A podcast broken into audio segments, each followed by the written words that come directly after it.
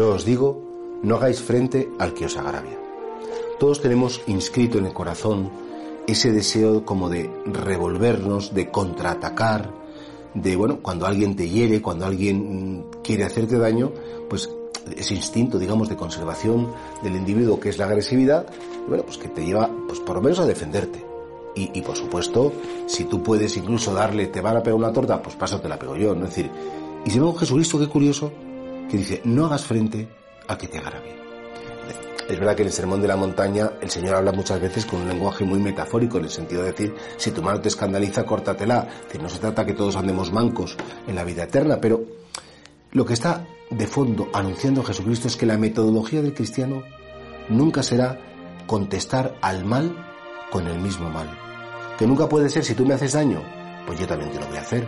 Que no podemos entrar en esa especie de espiral, muchas veces de violencia, de agresividad, de confrontación, que a lo largo de la historia de la humanidad ha sido la causante de los conflictos, de las guerras.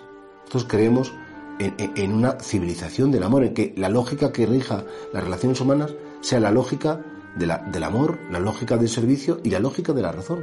Una verdad que se tiene que imponer por la violencia es menos verdad. Una verdad que se impone porque yo grito más, porque yo soy más fuerte, porque yo soy más violento que tú, es una verdad completamente desautorizada. Y por tanto, piénsalo ¿Cuál es tu reacción cuando alguien te agravia? ¿Cuál es tu reacción cuando alguien pues te, quiere eh, herir? Y evidentemente Jesús decía, aprended de mí que soy manso y humilde de corazón y encontraréis vuestro descanso. Esa mansedumbre es esa virtud por la cual nosotros dominamos el genio. Si es inevitable que te enfades, sí, si enfadarte, nadie te lo va a quitar. Ese enfado por dentro, pero lo que te pide el Señor es que sujetes ese enfado, que seas dueño de esa pasión de la ira que, que te puede recorrer de la cabeza a los pies y siendo dueño de ti mismo, que sepa responder con serenidad. Nunca ojo por ojo, diente por diente. Eso era, la ley antigua. Entonces tenemos, en la medida que con el don del Espíritu Santo podemos ser capaces de contestar sin agraviar, de contestar sin revolvernos, de contestar sin ser violentos.